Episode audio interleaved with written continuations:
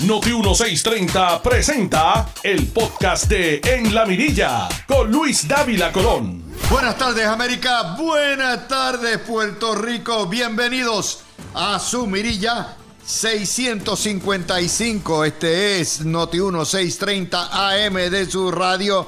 Yo soy Luis Dávila Colón, son las 5 de la tarde. Hoy es viernes 9 de febrero del año 24. Viernes.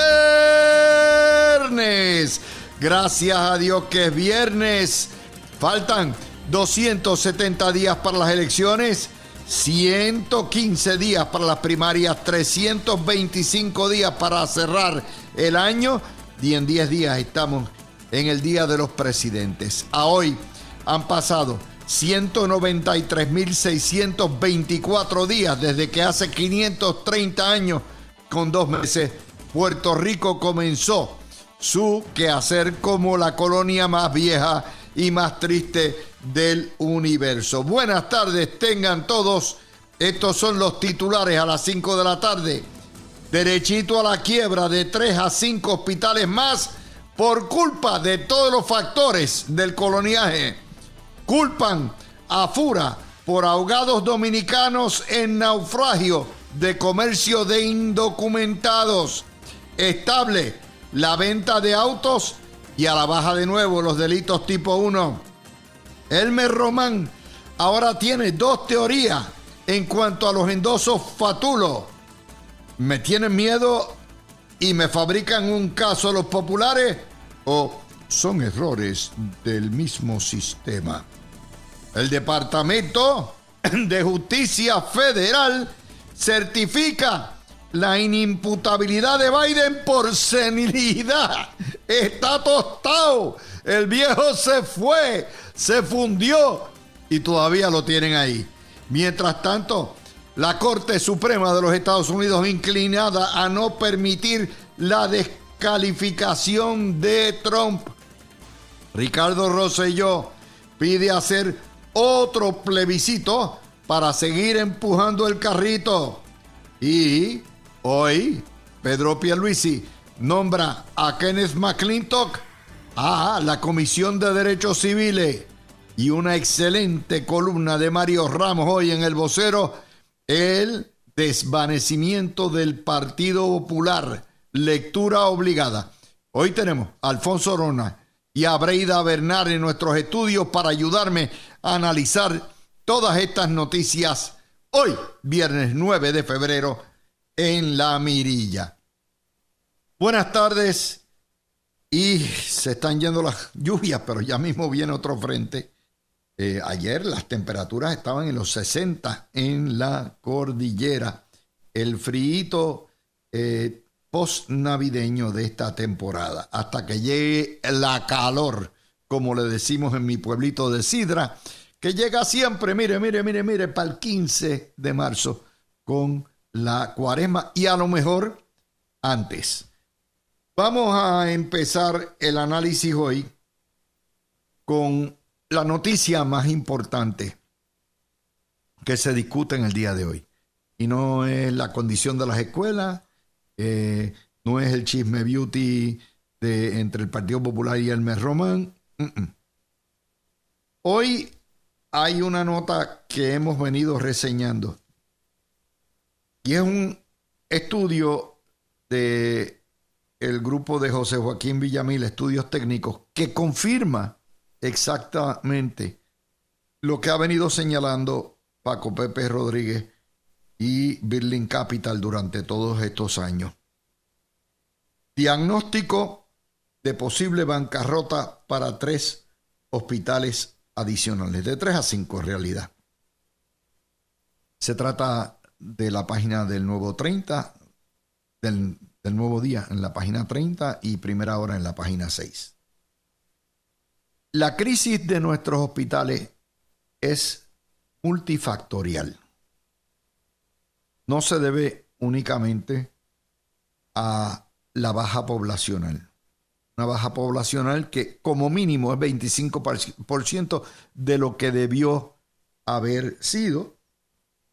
Se debe también al éxodo, a la falta de nacimientos, eh, y a una serie de factores que van y se complican por el hecho de que Puerto Rico se discrimina contra Puerto Rico en los programas de salud y de Medicare y Medicaid. Y Puerto Rico apenas recibe el 52% de lo que debiera recibir si fuese un Estado. El, de lo que reporta la prensa, y yo no he visto el estudio porque no lo tenemos físicamente, no se toma en consideración el prejuicio que existe en los fondos federales, que es la raíz de todo. Porque Puerto Rico es la única jurisdicción americana con un plan de medicina socializada para los pobres que gasta alrededor de 3 mil o 4 mil millones de dólares anuales, que depende de los fondos federales, fondos de los federales de los cuales salen del Seguro Social y de Medicare y Medicaid, y de incapacidad. Y al ser la mitad de lo que se paga en los estados y los, los hospitales depender en su vasta mayoría de esos pagos, porque la, la mayoría de la población o cerca de la mayoría de la población es mayor de 50 años, pues tenemos los desbalances que tenemos. Eso no surge de lo que reporta la prensa. La prensa lo que nos está diciendo es que debido a la salida de puertorriqueños de la isla, alrededor de 45 mil al año en este momento, póngale, y el hecho de que hay casi dos veces más muertos que nacimientos, la isla está perdiendo a razón de 60 mil personas anualmente en población, que si usted lo multiplica por 10 años más, pues son cerca de 600 mil personas menos en una población de 3.1 millones registrada en el año 22. Pues estamos hablando de que para el año 34 eh, habremos en esta isla más o menos 2.5, 2.6 millones de personas.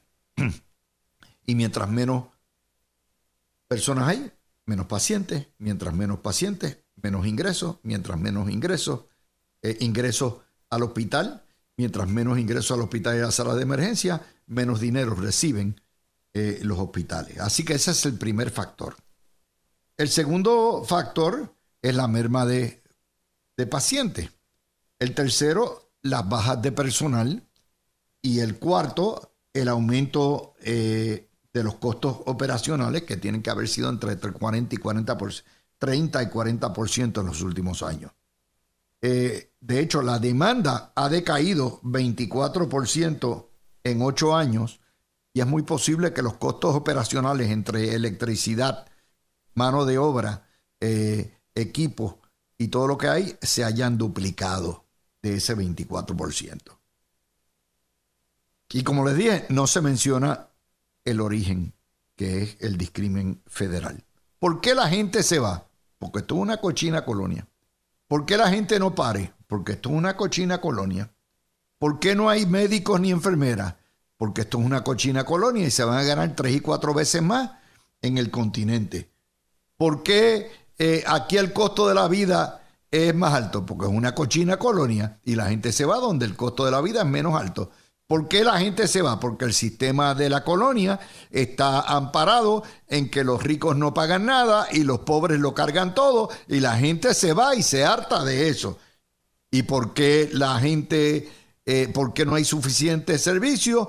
Porque nuevamente el gobierno federal discrimina, tenemos un sistema socializado de medicina y no hay cama para tanta gente, ni hay chavos para tanta gente. Por lo tanto, los proveedores se les paga menos. Al pagarle menos al proveedor, el proveedor profesional o cierra sus puertas o se va y se larga a donde pueda ganar más.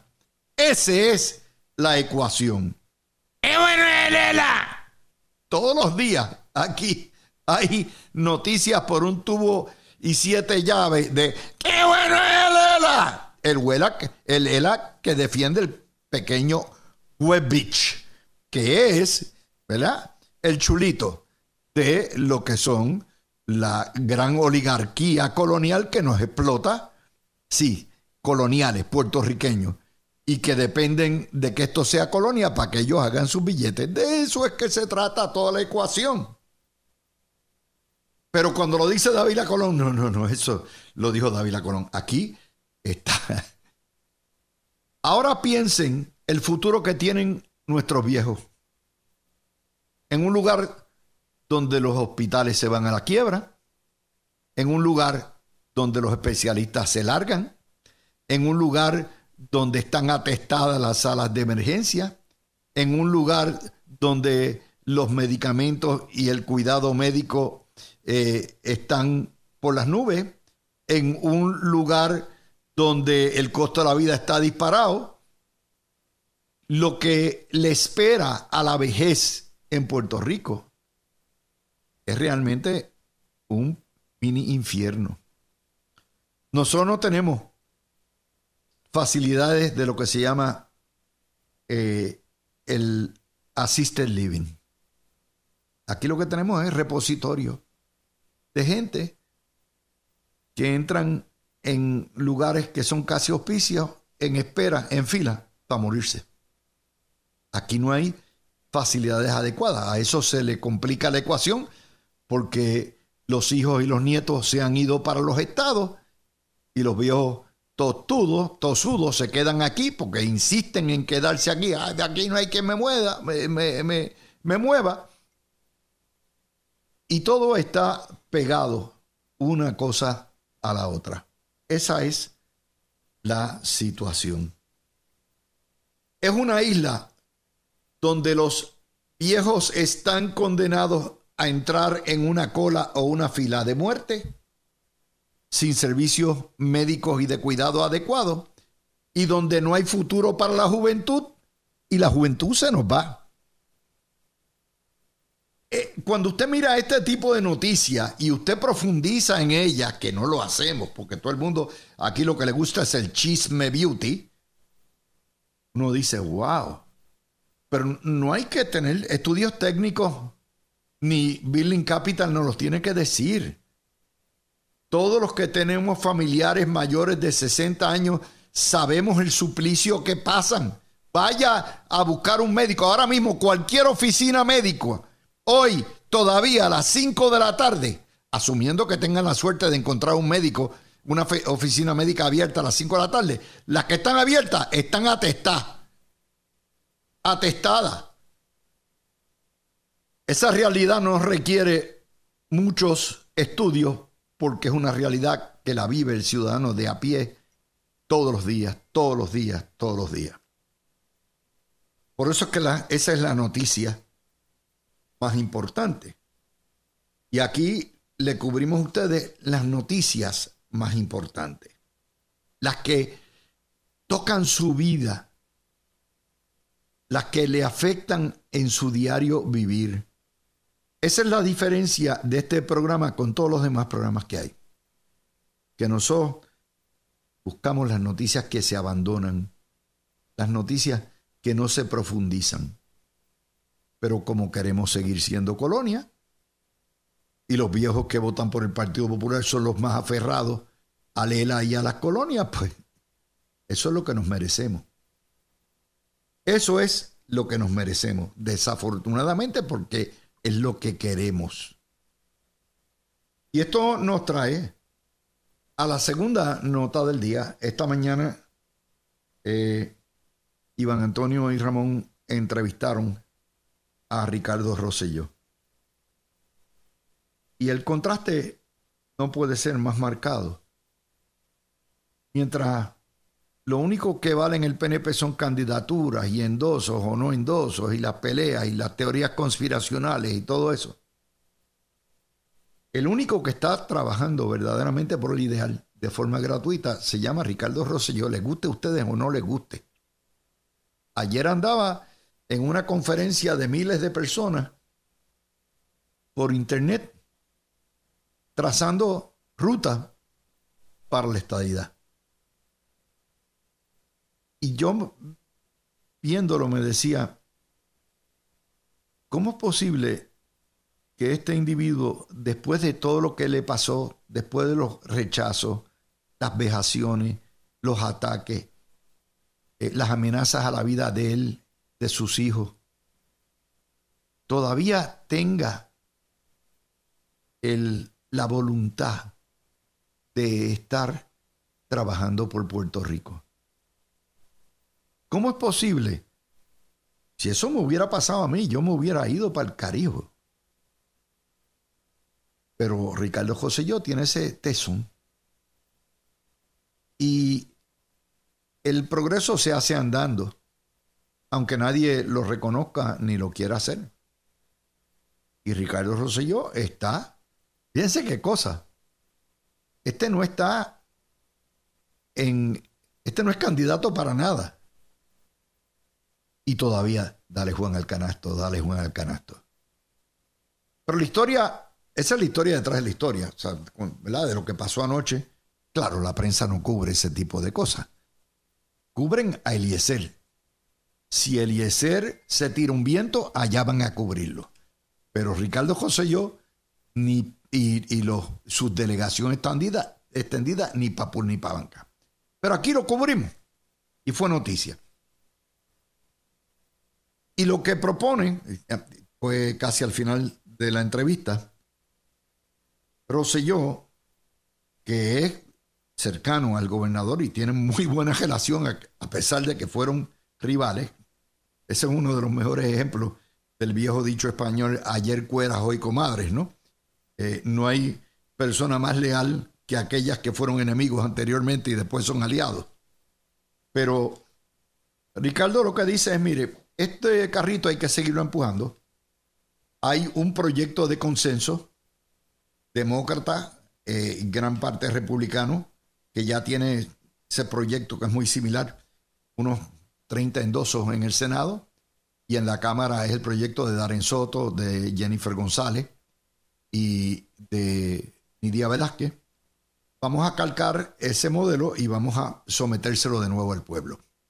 A lo cual se unió Ramón, se unió Iván Antonio y este servidor dice, pues, por supuesto, uno nunca se, se queda en esto.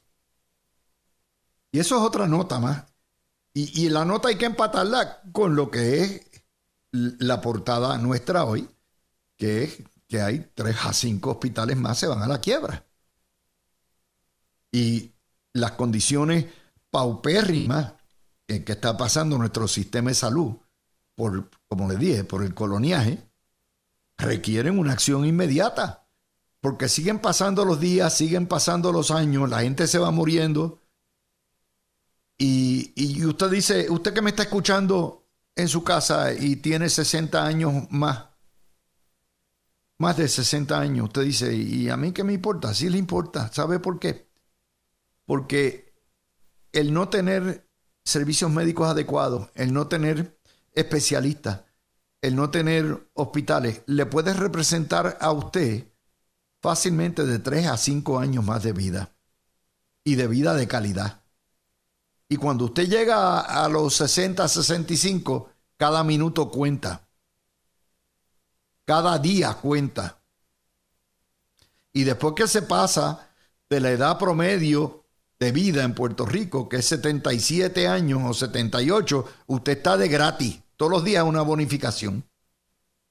Y si usted tiene un sistema de salud que lo cuide, que lo ampare, que lo proteja, un sistema de salud como usted se merece, eso representa tres a cinco años más con sus nietos, con sus hijos, disfrutando de la vida. Ese es el diferencial.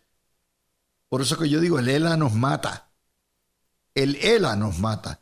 Pero este tipo de análisis no lo hace la prensa en Puerto Rico y estamos pendientes a cuánto chisme y chismecito hay. Y ahí es donde empatamos las dos historias, la propuesta del doctor Rosselló de continuar empujando el carrito, porque de alguna manera tenemos que expresar nuestra insatisfacción con este régimen colonial esclavista. Dos noticias que tenemos hoy para el saco. La tercera noticia está relacionada. Eh, el Comité este de Derechos Humanos eh, dominicano le echa la culpa a Fura por el naufragio de una yola del comercio indocumentado, la trata humana, que desafortunadamente encalló o se volcó cerca de la playa de Quebradilla y le echan la culpa a los barcos de Fura. Nuevamente, esto es parte, el gobierno siempre tiene la culpa aquí y por eso estamos tan chavados que no confiamos en nada. En ningún policía de Puerto Rico, y mucho menos un miembro de Fura, ni de labor del patrón, ni de nuestra guardia costanera, sería capaz de pensar de virar una yola patas arriba. No lo hacen. Nosotros no tenemos animales cubriendo la seguridad de nuestras playas. Eso es lo primero. Lo segundo, el propio gobierno federal radicó cargos criminales de trata humana contra la tripulación, el capitán de la Yola y todo eso. Y el propio Border Patrol, la Guardia Costanera, repatrió 28 refugiados que vienen a buscar una mejor calidad de vida a territorio americano. Y lo que falta. Pero en un momento en que se discute la seguridad de la frontera a nivel nacional, que hay que sellarlas porque el, el, incompetente de Biden lo que ha hecho con la frontera es una barbaridad. En un momento en que eh, se dice que hay que darle más facultad al Border Patrol para que pueda repatriar a los que entran de forma ilegal a Estados Unidos. Este es el peor momento para ustedes estar acusando a los que custodian nuestra frontera. Esto no es un free for all. En, el, en la isla de la Mona no hay un letrero que diga siga derecho corriendo, que ahí está Puerto Rico, entrada gratis. No la hay. Que sí, una vez llegan a nuestras playas, es obligación socorrerlo, obligación moral, cristiana y ética, sí. Pero aquí nuestras fronteras no deben estar ni están abiertas. Pero con todo y con eso, hay un negocio de estos piratas que exponen la vida humana, tanto de haitianos como de dominicanos buscando una mejor vida. Y ahí es donde le empata con las otras tres noticias. A mayor número de indocumentados en Puerto Rico, más se recarga nuestro sistema de salud que ya está al borde de la quiebra. Eso nadie se lo dice. Porque al final de cuentas, si un indocumentado llega y está en Puerto Rico y necesita tratamiento médico, la sala de emergencia del hospital no le pueden negar ese tratamiento.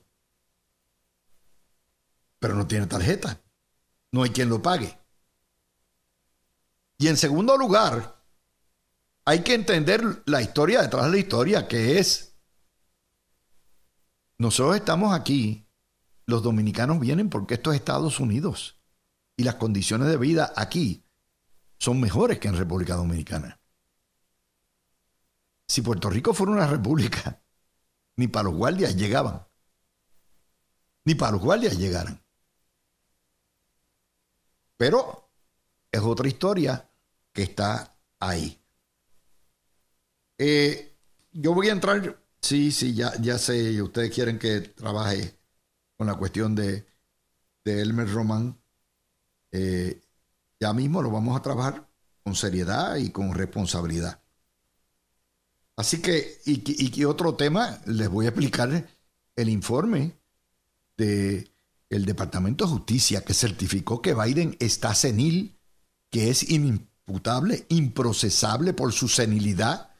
Es decir, tenemos un presidente que ya perdió su facultad cognitiva y que la va perdiendo aceleradamente y todavía los demócratas insisten en postularlo en vez de mandarlo a la égida a Assisted Care. pero eso es otro cuarto de hora y vamos a tocar eso porque ayer fue un buen día para eh, Mr. Trump. Aquellos que dicen, oh, tú siempre estás hablando mal de Trump y todo eso. Yo hablo mal de Trump y de Biden. Los dos son dos incompetentes, pero eso es cuarto de hora. Las canto como las veo. Y cuando Trump tuvo un buen día, lo voy a decir, las voy a cantar como es. Esa es otra de las noticias que vamos a discutir, como vamos a discutir también eh, otro de, los, de los temas que hay hoy, eh, que son noticias positivas que se meten en el resguardo. Eh, lo que es la baja nuevamente en delitos tipo 1, aunque no en asesinatos, asesinatos están arriba, y la, la estabilidad en la venta de autos después de haber tenido dos años bien fuertes bien bueno.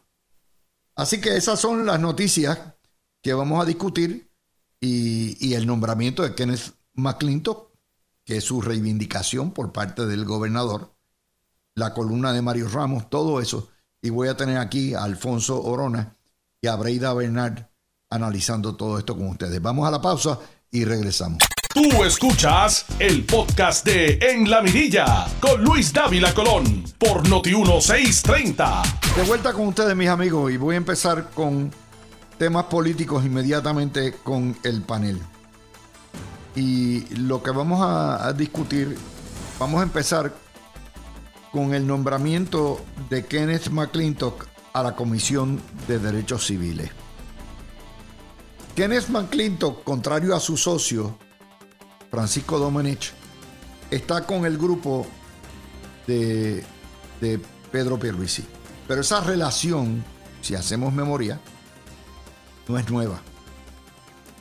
Eh, cuando Pedro Pierluisi y Luis Fortuño competían, Fortuño era comisionado residente y Fortuño era su compañero, digo, Fortuño era comisionado residente y Pierluisi era su compañero de papeleta para comisionado residente en el año 2008.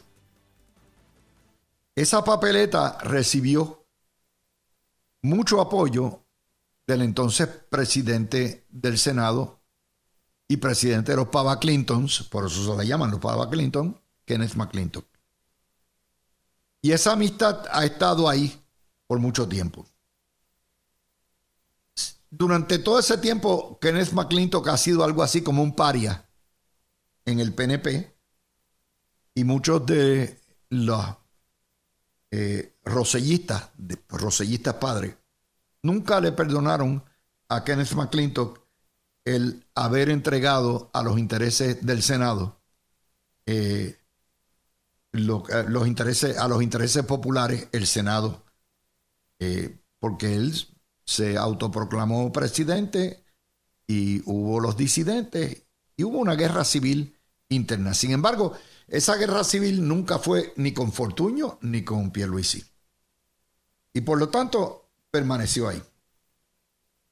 Dentro de todo lo bueno o lo malo que pueda haber hecho Kenneth McClintock, McClintock sentó las bases, rehusó confirmar jueces populares, aguantó el Supremo y eso permitió que cuando ganara el Partido Nuevo Progresista, eh, Fortuño entonces nombrara por primera vez una mayoría de jueces progresistas. Y ahí quedó. Y durante todos estos años, Kenneth McClintock ha trabajado eh, como tras bambalinas, como cabildero, teniendo sus relaciones. Ustedes saben las diferencias que yo he tenido con Kenneth McClintock. Yo no soy PNP, pero nunca he dejado de ser estadista y mucho menos me he acostado con los populares. Sin embargo, pienso como Pierluisi que ya era tiempo de traerlo a casa, como dicen. Nombrar a Kenneth McClintock a la Comisión de Derechos Civiles es importante, primero porque Kenneth nadie puede dudar de su arraigo estadista, nadie puede dudar de que es un hombre que conoce de estatus y de derechos civiles, y segundo porque está, de hecho se hicieron nombramientos, no todos los nombramientos fueron de estadista, es alguien importante a quien nombrar. De manera que yo felicito al gobernador por ese nombramiento. eh, y espero que hagan al máximo, que no se olviden que no son los derechos civiles. los derechos civiles más violados de los puertorriqueños son el, el negarle la estadidad. Y espero que esa comisión pueda finalmente encarrilarse a la cuestión del estatus. Y no es solamente de los estadistas, sino de aquellos que se le niega la libre determinación. Eh, eso me trae entonces, y, bueno, vamos, vamos a dejarlo ahí y Alfonso, vamos a comenzar, Breida todavía no ha llegado, eh, eh, los tapones están, imagínense, fin de semana de Super Bowl, en Puerto Rico siempre hay fiesta, pues los, tapones están heavy. Falfo, vamos a coger este nombramiento de, de Kenneth McClintock. ¿Qué te parece? Pues mira, yo creo que yo eh, en ese aspecto siempre he estado en tu equipo. Definitivamente yo fui uno de los, en aquella época, todavía yo era estudiante de Derecho, fui uno de los más críticos de la decisión, ¿verdad? De, de, el, entonces presidente del Senado, que es de McClinton, crear aquellas cinco supercomisiones y prácticamente eh, dejar el Senado en manos del Partido Popular bajo su presidencia. Pero definitivamente hay que reconocer aparte ¿verdad? de eso, que el expresidente McClintock tiene una carrera eh, política, tiene una carrera dentro de las filas del Partido Demócrata, tiene una carrera eh, en la lucha por, por, la estadidad y por los derechos civiles, tiene buenas conexiones en Washington, D.C. Así que definitivamente yo pienso que a estas alturas es un buen nombramiento y aparte, ¿verdad? A veces demasiado para mi gusto, pero es una persona que le gusta llegar a consenso, ¿verdad? Y, yo creo que en una comisión tan neurálgica como puede ser la Comisión de Derechos Civiles, ¿verdad? Yo creo que tener una persona que es un negociante nato, pues es importante. Ahora, lo que siempre digo cuando vienen este tipo de comisiones es que los nominados no se deben olvidar de quién los nominó y que también tienen que hacer un trabajo a nivel de derechos civiles, como tú muy bien dices, para empujar lo que es la violación más grande de los derechos civiles de aquellos puertorriqueños que vivimos en la isla, que es que nos tratan como ciudadanos de segunda clase, ¿verdad? Y eso es un tema que este tipo de mecanismo sin politizarlo demasiado, ¿verdad? Porque yo, yo entiendo que ahí hay gente de todos los, de todos los backgrounds, este, pero llevar y seguir llevando el mensaje y utilizar estas posiciones para poner al relieve la violación a los derechos civiles que cometen contra los puertorriqueños todos los días. Así que creo que es un buen nombramiento eh, por muchas razones, pero bien importante, pongo como uno dice el asterisco, recordándole al licenciado quién lo nombró y qué es lo que tiene que hacer, ¿verdad? O debería hacer si es confirmado a esa, a esa posición. Déjame traer esto. Es probable, y esto lo sabe Kenneth, eh, que no hay nadie que le haya dado más duro a Kenneth McClintock que este servidor.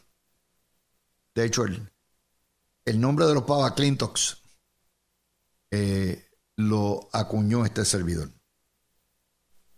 Así que eso es lo primero. Sin embargo, hay una serie de cosas que tengo que, que reconocer. Y esto es más importante que Kenneth McClintock, Pedro Pierluisi, Jennifer González, eh, Ricardo Joselló, Pedro Rosillo. Esta elección le va la vida a los estadistas, aunque ustedes no lo sepan. Ustedes pueden estar muy entretenidos con la cuestión de si son yengoístas o eh, pipolistas o si son rosillistas o lo que sea. Eso no es lo importante. Aquí lo importante es que si el PNP no solamente pierde, desaparece. Y desaparece el estadoísmo. Y si se da lo que está anticipando la prensa, de que la segunda fuerza va a ser eh, eh, el sector independentista socialista, tarde o temprano, eso es inevitable que ganen. De manera que esta elección no solamente va eh, el control de el Tribunal Supremo, Contraloría, todo eso, sino que en realidad está la vida y la viabilidad de la estadidad. cuando el gobernador hace un nombramiento de Kenneth McClintock, reconoce el gobernador que tiene que haber unidad en el PNP. Pero ese mismo nombramiento o esa misma generosidad tiene que ser extendida eventualmente a la gente del sector de Jennifer, como si ganara Jennifer a la gente del sector pierluisista. Eh, de hecho, Orlando Parga, que fue en la, en la mano derecha de Orlando, de, de Kenneth McClintock, está con Jennifer González. Y todos tienen que entender que si no se unen, si se dividen, si en estas guerras eh, intestinas terminan liquidándose unos a otros, se liquida el ideal y se liquidan todos. Ahí es la importancia del gesto del gobernador. De hecho, a mí como estadista me encantaría ver a Kenneth McClintock y a Ricardo Rosselló trabajando juntos, porque eso significaría un mundo. Los dos son demócratas, pero obviamente Kenneth McClintock le hizo mucho daño al padre de Ricardo Rosselló. Impidió que, que Pedro Rosselló, el mejor gobernador que ha tenido Puerto Rico, pudiera regresar. Y eso, como les digo, eh, los símbolos, en la vida todo es símbolo, eh, Alfonso. No sé qué tú pienses, pero yo creo que el ejemplo empieza por la casa y me parece que el gobernador ha hecho un buen nombramiento, un buen gesto. Espero que aplique en su campaña, como hasta ahora lo ha hecho, una campaña de altura, una campaña eh, que no requiere mucho ataque personal, que se mantenga así. Alfonso. Mira, yo creo que, como tú muy bien dices, y yo creo que no tan solamente la campaña del gobernador, sino ambas campañas han bajado un poco el diapasón eh, con los ataques, eh, ¿verdad? Y, están tratando de llevar una campaña más dirigida a ideas, ¿verdad? Yo creo que el gobernador ha apostado a su organización, ha apostado a montar una estructura más allá de, de hacer ataques bajunos, sino ¿verdad? Y cuando digo el gobernador, digo el gobernador y su, y su equipo de campaña. Definitivamente los pistoleros están por ahí, pero eso es parte del quehacer político eh, diario. Pero yo creo que ha apostado a consolidar su organización y consolidar su estructura de cara a una primaria. Y la comisionada residente también, yo creo que especialmente en estos últimos meses, ha bajado un poco el diapasón de los ataques eh, directos y se ha dedicado un poco más a establecer cómo ella haría las cosas diferentes, ¿verdad? Y yo creo que eso es importante y creo que este tipo de nombramiento, como tú muy bien dices, lo que demuestra es la importancia de que el PNP vaya unido, corre unido, hay una primaria, cada uno tiene su candidato, pero después de ese domingo 5 de junio todo el mundo tiene que volver a la fila y entender que lo importante es ganar las elecciones, ¿verdad? Porque como tú muy bien dices, estas elecciones son bien importantes, estas elecciones pueden, pueden significar si se juega, como uno dice, si, si, si se hacen las cosas bien y si en este cuatrenio se hacen las cosas bien, pueden consolidar al PNP por lo menos 8 o 12 años más si se hacen las cosas bien y se entiende lo que está pasando allá afuera, ¿verdad? Y se toman las determinaciones que hay que determinar porque al igual si ganamos este 2024 y no hacemos lo que hay que hacer, en el 2028 vamos a correr el mismo riesgo de desaparecer que estamos corriendo ahora. Así que yo creo que sí, yo creo que fue un, nombre, un buen nombramiento. Yo creo que, eh, como muy bien dije, el gobernador está apostando más a su estructura que a ataques bajunos y a ir, eh, como uno dice, este, sacando gente eh, del lado porque definitivamente no estén con él. Creo que la, la, Jennifer González está haciendo lo mismo, ¿verdad? O por lo menos eso es la percepción que se está viendo allá afuera. Y yo creo que eso es importante para, para el PNP. Y aquí por eso ayer por eso ayer yo comentaba que la campaña del Gugu Dada es buena. Y es buena porque desvía, no solamente desvía la atención, ¿verdad? Pero desvía también los ataques personales y los ataques a que, que destruyen la institución. Como la campaña de Pierluisi del Civiconeo, porque él está en cuanto a bautismo de muñeca ahí, ayer andaba en los constructores eh, de vivienda y todo eso eh, y que por cierto llegó tardísimo, llegó a la una de la tarde, gobernador, por favor. Ayer aquí el salón estaba atestado a las 11 de la mañana. Y eh, en ese tipo de cosas es importante, hay que llegar temprano. Pero esa campaña es importante también. La campaña de la obra, la campaña de yo hice, he hecho, voy a hacer. Eso es importante. Eso es lo que espera y lo que merece, no digo yo el pueblo estadista, lo que merece el pueblo eh, que tiene que ir a seleccionar entre dos alternativas buenas. De hecho, algo que no han entendido los PNP, dito, ellos no pueden reconocer, es que tienen dos candidatos buenos. Los mejores. Tienen que escoger dos candidatos buenos. El Partido Popular tiene que escoger entre Jesús Manuel y Zaragoza como goza. Eso sí. ¿Ok? En Estados Unidos tienen que escoger entre Trump o Biden. Entre o Biden. Entre el, el diablo y Lucifer. O sea, eso es algo que los PNP no entienden. Dense golpes de pecho que ustedes tienen dos candidatos, los dos con un récord positivo. No la embarren, señores. Esa es la historia, detrás de la historia de Kenneth McClinton. Por eso ustedes dicen, adiós, este le ha dedicado media hora a Kenneth McClintock. No, no es McClintock. Es el gesto, es el simbolismo, es lo que conlleva, es la lección detrás de ese nombramiento, Alfonso.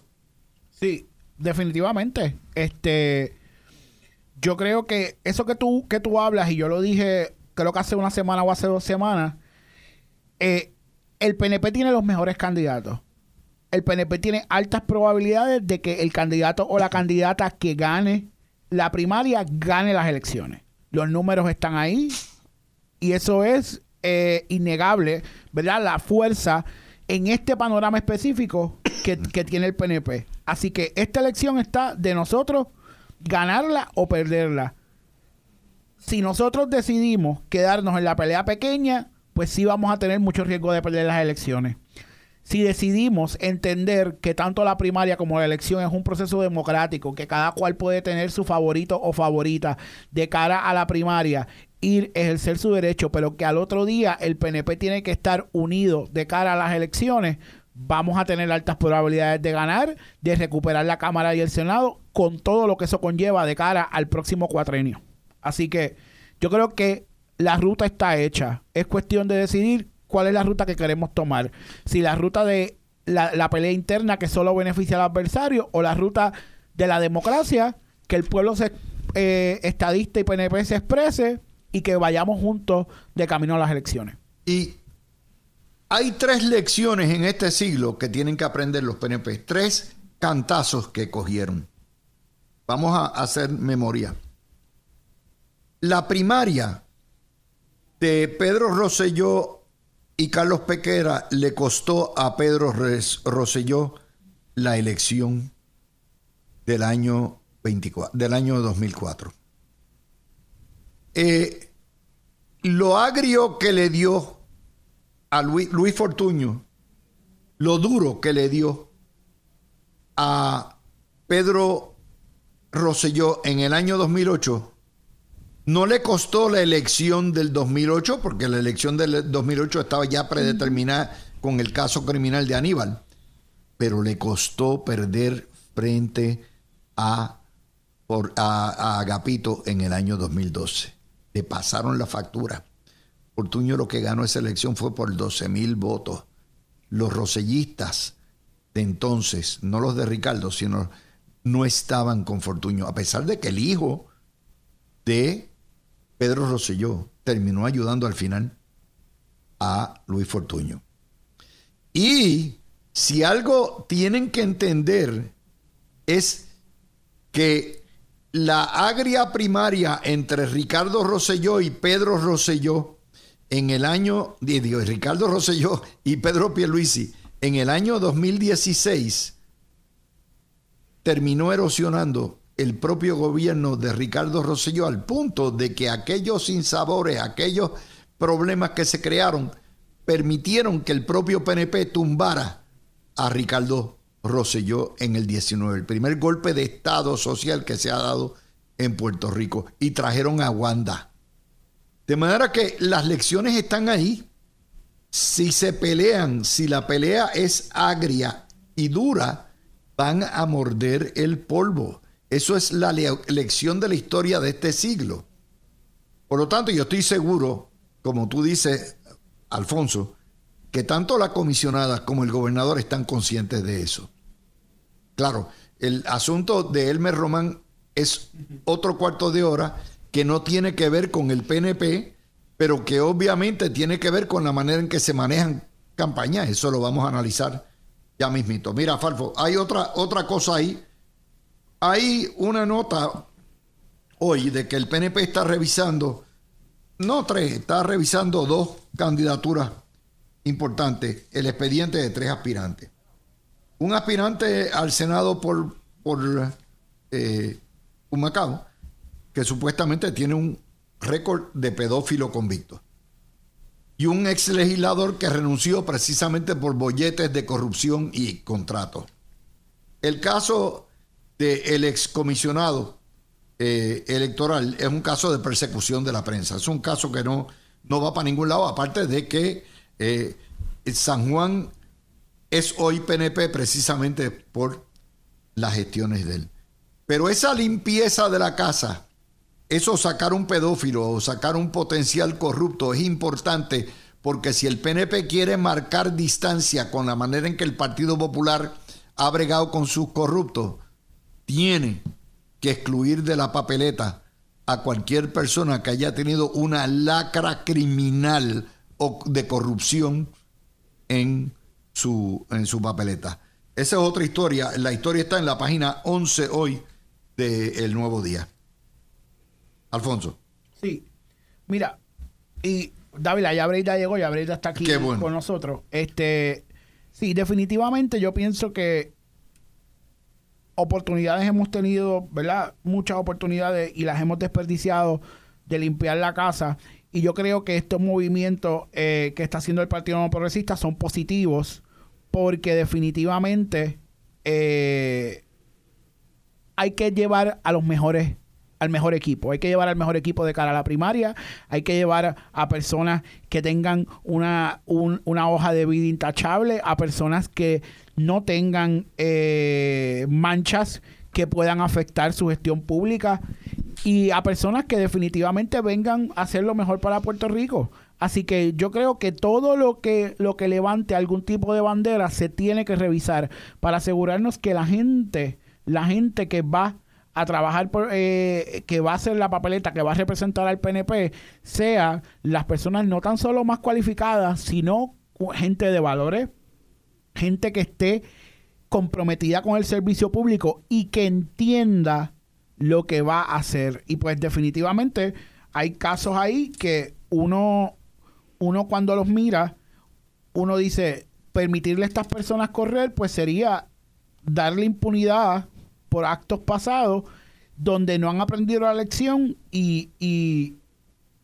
pues sencillamente hay, hay, personas ahí que no deben estar en la papeleta, o sea, personas que tienen convicciones criminales por actos eh, que son repudiables y que, y que, y que no merecen estar en la papeleta. Si ellos quieren ayudar, si ellos quieren ser parte del servicio público, eso ¿verdad? Perfecto. Creo que ninguno de los casos ahora mismo los, los inhabilita a ser parte del servicio público. Pero correr una papeleta donde tú le estás pidiendo la confianza al pueblo es otros 20 pesos, son otros cuartos de hora. Así que yo verdaderamente que revisen para asegurarnos que el PNP llega con el mejor equipo de cara a las elecciones. Buenas tardes, Dávila. Yo he eh, llegado a pensar que tú llegas en bicicleta todos los viernes a este programa tarde. no, no, Dávila. Ni, Uber tú regresas. Eh, compromisos, tribunal. ¿Qué te puedo decir? Ya quisiera yo mandar mi agenda, pero pues hay que trabajar, ni modo. Pues mira, Dávila, muy buenas tardes a todos. Eh, tengo que decirte, concuerdo completamente con Falfo. El proceso inicial para cualificar a, los candidatos que van a participar en cualquier elección es crucial.